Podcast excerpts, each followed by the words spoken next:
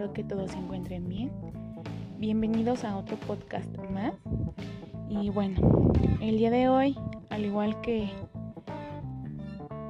en una ocasión anterior, pues les voy a compartir mi experiencia en, el primer precoloquio internacional de núcleos de la investigación eh, de comunidades científicas que fue impartido por la Academia Nacional de Enfermería en México y tuvo países invitados muy importantes. México, el país de México fue el anfitrión, eh, invitados de Canadá, de España y, y de Brasil. Y pues el objetivo principal de este precoloquio fue eh, darnos a, conocer los resultados de la investigación y compartir experiencias en el marco del movimiento Nursing Now, de que les hablé hace ya unos cuantos días.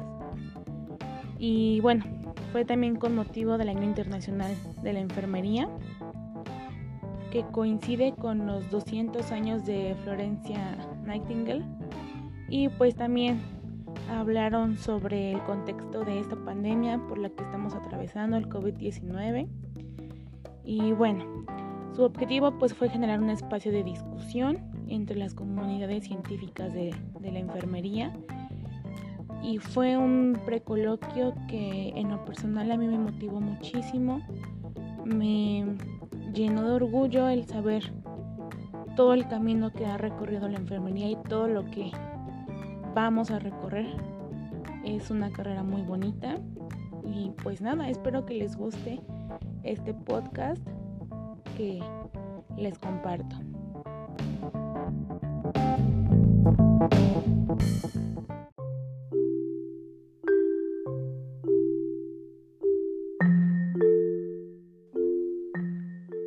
Este precoloquio además tuvo importantes invitados que nos hablaron de las experiencias, de los métodos que han utilizado para este año y, bueno, como, como lo dije con, la pandemia del COVID, fue algo muy interesante.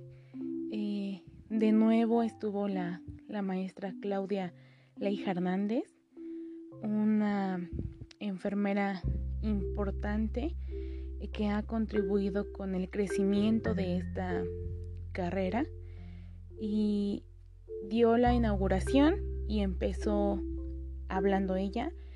En la inauguración pues eh, hablaron otra vez sobre el 2020 que es un año, es el año de la enfermería, de la partería, eh, aniversario de Florence y, y pues se lamentan que este año haya estado este reto de la pandemia eh, y precisamente en este año, ¿no? Nos comentaba la profesora Claudia que fue un reto muy enorme para todo el personal de salud en general, pero que también con esto pues se pudo demostrar lo que es capaz de hacer la enfermería. Eh, vamos a empezar, eh, no sin antes decirles que este precoloquio estuvo muy largo, fue muy interesante y pues traté de resumir lo más que pude, a lo mejor hay cosas que se me van muy importantes, pero en este podcast escucharán lo, lo que a mí me pareció más importante, lo que yo pude rescatar de lo importante de lo importante y pues vamos, espero que les guste. Eh, el tema que tocó la profesora Claudia Leija Hernández eh, nos hablaba sobre el marco mexicano de competencias para la enfermería de la práctica avanzada en México. Y nos hacía énfasis en que esta práctica avanzada eh, pues está muy muy ligada al primer nivel de salud y no es así sino que es la atención primaria de la salud, más no es el primer nivel de atención. Esto pues es un eje principal de la práctica de enfermería y está enfocado al nivel del sistema de salud, que va desde la prestación de servicios hasta la política pública nacional o regional. y esto requiere 11 funciones esenciales. Eh, esto en el primer, segundo y tercer nivel de atención. En un momento les estaré compartiendo cuáles son estas 11 funciones esenciales y nos comentaba que el objetivo de esta atención primaria es llevarla eh, principalmente al primer nivel de atención, ya que es aquí donde se inicia todo este todo este movimiento, ¿no? Lo que no quieren pues igual es que los pacientes lleguen al segundo o al tercer nivel, eso es lo que menos quieren, por eso están enfocados más en el primer nivel de atención.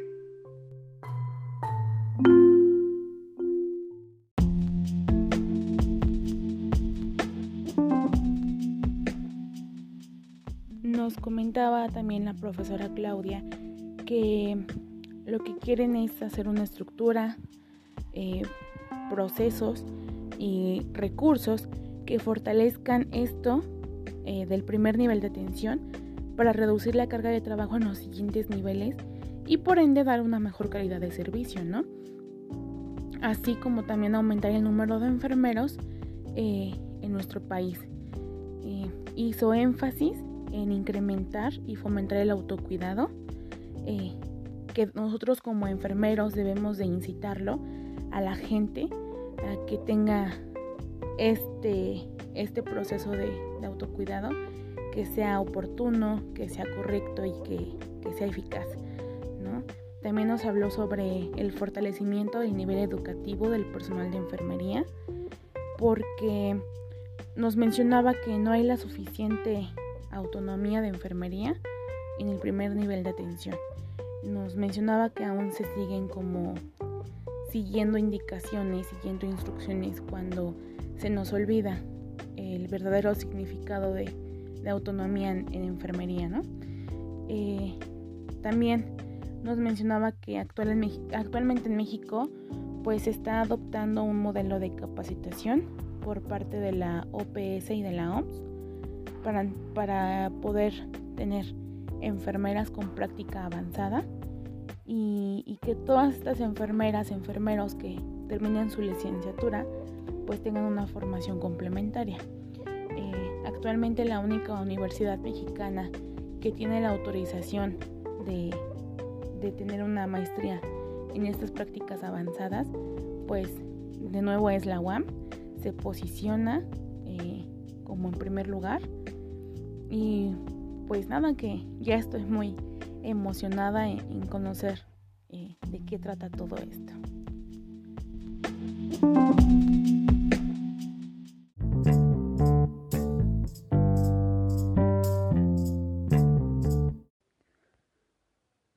Por otro lado, también estuvo el doctor José Ramón Martínez Rivera, que es el presidente de la Asociación de Enfermería Comunitaria y profesor titular de la Universidad de Alicante, España. Y bueno, él nos habló acerca de la agenda de prioridades de investigación del Consejo Internacional de Enfermería. Él nos habló acerca de ocho puntos eh, que son prioridades eh, de relevancia para llevar a cabo esta investigación. Se me hizo un tema muy, muy amplio, muy largo, y bueno, vamos a, comenzar hablando del primer punto que está ligado a las necesidades laborales para obtener una cobertura sanitaria universal, siendo esto la atención primaria en el enfoque para poder lograrlo. Aquí el profesor hizo un comentario que, bueno, me gustó muchísimo y dice, los enfermeros son los únicos en mantener sanos a los sanos. Y pues sí es cierto, en mi opinión, creo que, que nosotros como enfermeros somos la clave principal, la pieza fundamental más bien, en que esa persona ya no decaiga a la enfermedad, sino en mantenerlo, en prevenirlo. Y bueno, esta profesión de verdad que es muy bonita. Eh, como segundo punto, nos habló que los cuidados centrados en las personas consisten en una innovación de modelos para el cuidado, principalmente para que estos cuidados estén orientados hacia la ética y la estética de gran calidad. Él nos decía que para que todo esto fuera posible era necesario retomar la humanización de cada uno de los sistemas de cuidado, ya que actualmente con tantas tecnologías se han perdido. Y, y nos hablaba sobre unos puntos, tiempo, espacio, dedicación técnica, ciencia, y sabiduría, conocimiento teórico y la praxis. Eh, todos estos puntos eh, juntos, pues con el fin de obtener cuidadoras de la salud con valores humanísticos. Y nos volvía a decir, ¿no? Que, la humanización eh, era lo mismo o era el equivalente de los cuidados éticos y estéticos. Como tercer punto, que deben de aumentar los profesionales de la salud deben, de tener más enfermeras para poder mejorar la atención con las personas, eh, ya que, bueno, la, la, demanda de pacientes actualmente es muy alto, pero hay muy pocas enfermeras para poder darse abasto con, con todo esto, ¿no? Y, y, bueno, también decía que si esto seguía, pues eh, la atención de la salud en un futuro se vería muy perjudicada y, se vería muy débil. Un cuarto punto es la resistencia de antibióticos. Eh, está identificado como un problema para la salud en las poblaciones, ya que hay mucho mercado negro eh, en este sentido. Venden antibióticos, la gente los compra, hacen resistencia a, el cuerpo hace resistencia a estos antibióticos porque pues no saben cómo prescribirlos, ¿no? Entonces lo que ellos quieren es evitar el uso desautorizado de estos medicamentos, eh, reducir las enfermedades y el fallecimiento por infecciones y pues obviamente tener estos medicamentos lejos del mercado negro, que sean seguros y sobre todo que sean eficaces. Eh, como quinto punto nos habló acerca de la salud mental eh, que va ligado al sexto punto que es la soledad, ya que esto es un elemento fundamental que incide en la sociedad y, y es un problema de salud porque provoca respuestas negativas en el sistema inmune, provocando muertes prematuras. En séptimo lugar, nos habló acerca de las inmunizaciones. Hay muchas situaciones que están en contra de las vacunas, grupos de sociedades, de poblaciones que se hacen llamar antivacunas y esto no es favorable para el sistema de salud y, y las enfermeras tienen como, tenemos más bien como un deber que es el demostrar los beneficios de las vacunas y, y obviamente que no sucedan más muertes por infecciones, ¿no?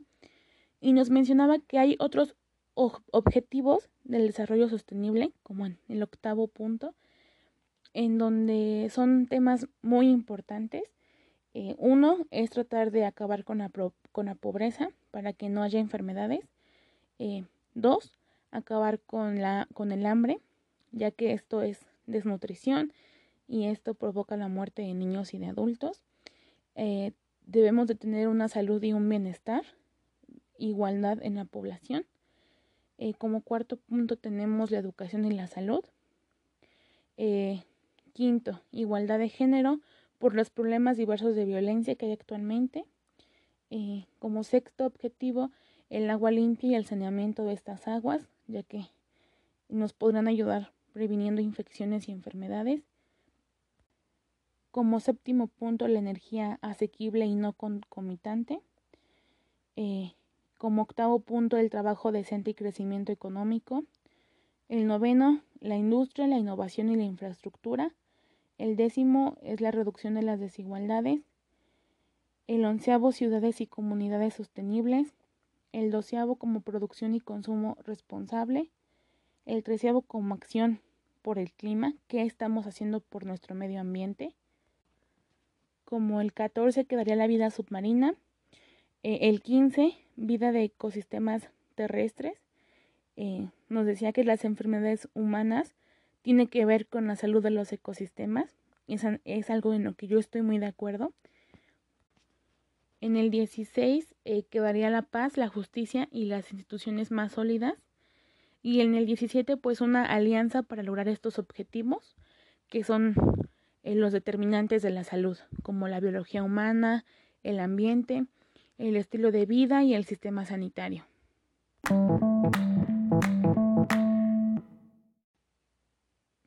El siguiente tema fue el impacto de la gestión del cuidado de enfermería para la enseñanza en las organizaciones educativas.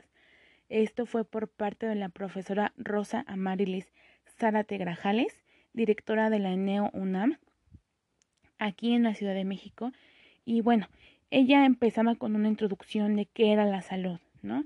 Eh, nos decía que la salud es un derecho humano y un igualador social. Eh, ya que desafortunadamente pues hay muchas personas que anhelan tener salud, ¿no? Y, y decía algo muy importante, que si una población no es sana, no se puede obtener un país productivo. Y, y bueno, yo no estoy en contra de esto, al contrario, es, e, es algo de lo que tiene mucha razón. Y si yo me pondría ahorita aquí a decir el por qué, creo que no acabaría. Entonces, eh, bueno, igual nos decía que la salud es una forma de, de e, es una forma de demandar paradigmas nuevas en la atención y en la formación de los profesionales en el área de la salud. Eh, decía que muchos logros en esta área son gracias al trabajo en equipo del personal de, pues, de salud, ¿no? Ella no, nos compartía que en la INEO tienen un contexto de enfermería que consiste en el conocimiento aportado a la investigación por medio de una disciplina y una práctica. Eh, como dato interesante, nos mencionaba que la enfermería es el grupo ocupacional más numeroso del sector eh, de la salud, teniendo un 59% eh, del total. ¿sí? O sea que el 59% son enfermeros y enfermeras y nos decía que tenía un rol ampliado de enfermería y, de práctica avanzada eh, con, con cuatro puntos que lo conforman, que es el cuidado, la educación, la gestión y la investigación, pero quieren agregar gestión, pero ahora política, ¿no? Eh, también nos hacía la, la, pregunta de qué conocimientos necesita la enfermería. Eh, primero, el conocimiento más importante, que es la base de la práctica, el conocimiento científico, para que éste se pueda convertir en un conocimiento específico y tenga la oportunidad de abordar una investigación. Y esta investigación pues se dividirá en cuantitativo y cualitativo. En donde en el cualitativo eh, viene la pregunta más importante. ¿Qué es el cuidado? ¿Qué es el cuidado para un personal de salud y qué es el cuidado para un una persona que no está dentro de este sistema.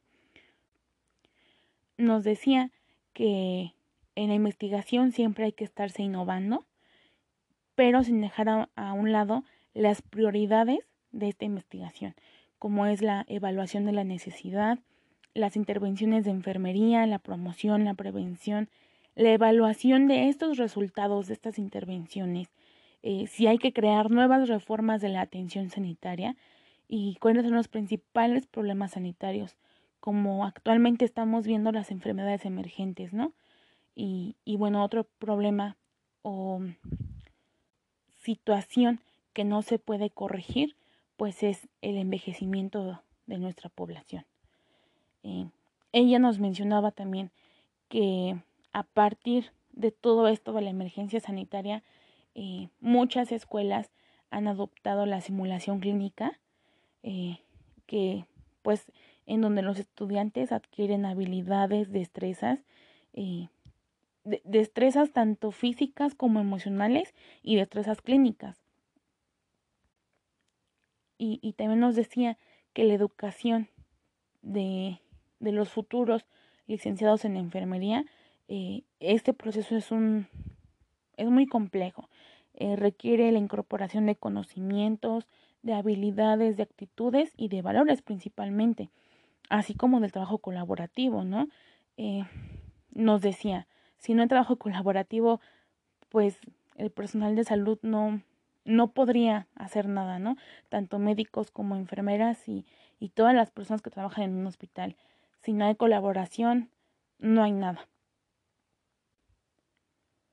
Eh, nos decía también que actualmente en el ENEO están trabajando en tres líneas basadas en, la investigación para obtener mejores resultados eh, y los alumnos pues egresen con conocimientos de investigación. Eh, el primero es el cuidado a la vida y a la salud de las personas. El segundo es la gestión de cuidados y de sistemas de salud y el tercero es la línea de investigación en educación en enfermería. Actualmente ellos como la INEO y junto con las otras universidades de la UNAM eh, tienen seis proyectos muy importantes en vigencia con, con, con la Ciudad de México, con las instituciones públicas y estas pues van de la mano con gestiones políticas, que era lo que les decía hace un rato, que quieren incluir la gestión política en enfermería también. Otro tema de este precoloquio eh, fueron las experiencias de la investigación de enfermería en la atención primaria de la práctica avanzada en Brasil. Esto estuvo a cargo de la doctora Teresa Totini por parte de la Universidad Federal del Estado de Río de Janeiro, allá en Brasil, ¿no?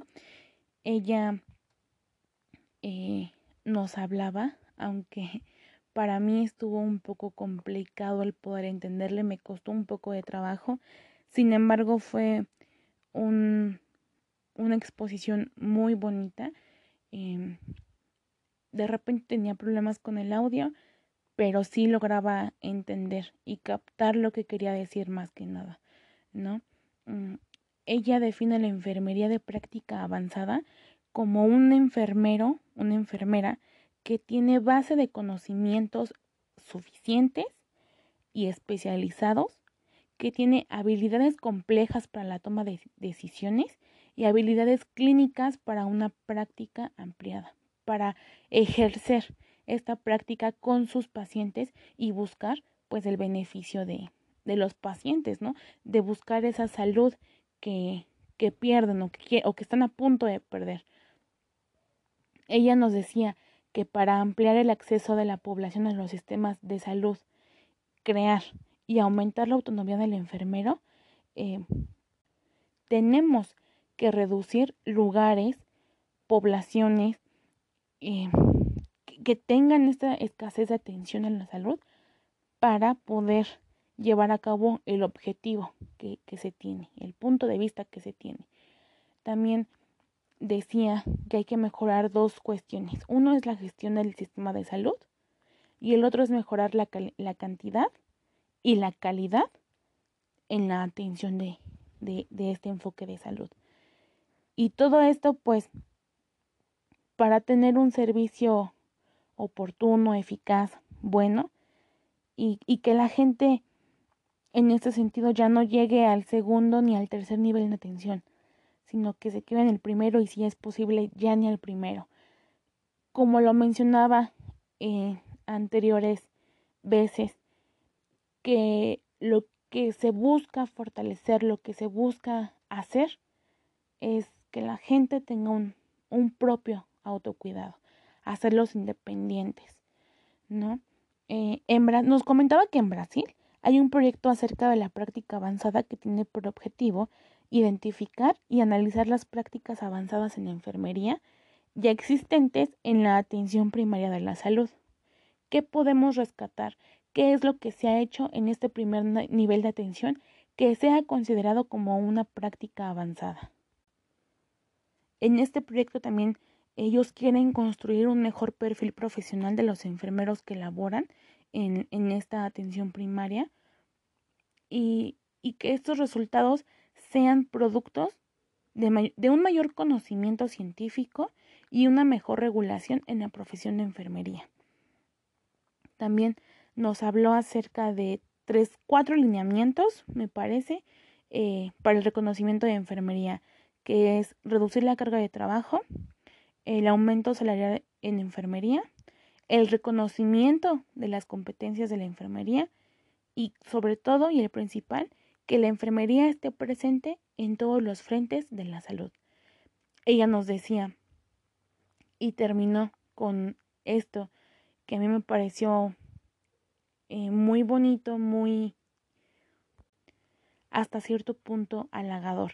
Y, y dice, las enfermeras son ciudadanas del mundo y por la relevancia de su trabajo es fundamental que piensen críticamente sobre lo que es justo y lo que puede minimizar los daños al planeta, no solo a las personas.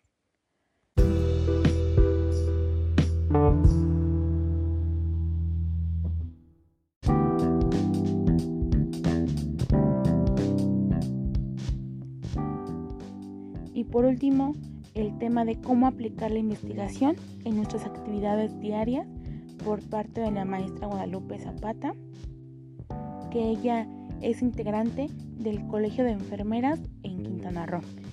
Eh, al principio se tuvo problemas técnicos con esta exposición, eh, pero aún así salvé lo más importante.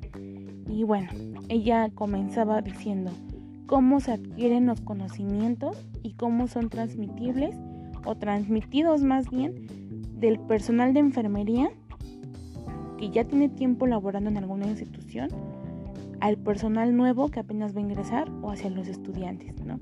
Ella decía que esos conocimientos em, frecuentemente se transmiten por tradición y autoridad, eh, como una forma de atender y cuidar a los pacientes, eh, en donde aquí pues a veces no se lleva a cabo todo lo que se ve en una escuela. Eh, otro es por medio de ensayo y error, por experiencias experiencias personales y por la intuición de la misma enfermera, eh, de los roles como investigadores y sobre cómo y sobre todo del razonamiento lógico de cómo cuidar al paciente. Estas nos decía que estas competencias de investigación son las nuevas formas de conocimientos, pero que desafortunadamente pues se siguen estas rutinas de, de, de trabajo que no generan el conocimiento que se necesita. Nos mencionaba también que el Consejo Internacional de Enfermería tiene prioridades en la investigación, que es generar conocimientos disciplinarios, desarrollar estrategias para mejorar los programas de la promoción de la salud y la prevención de la enfermedad, em, cuáles son las características de estas poblaciones y de las nuevas estrategias que se van a usar, em, mejorar la calidad de cuidados, y sobre todo que la enfermera sea un agente principal en el cuidado de la salud. También integrar la práctica basada en evidencia en la docencia y en la asistencia.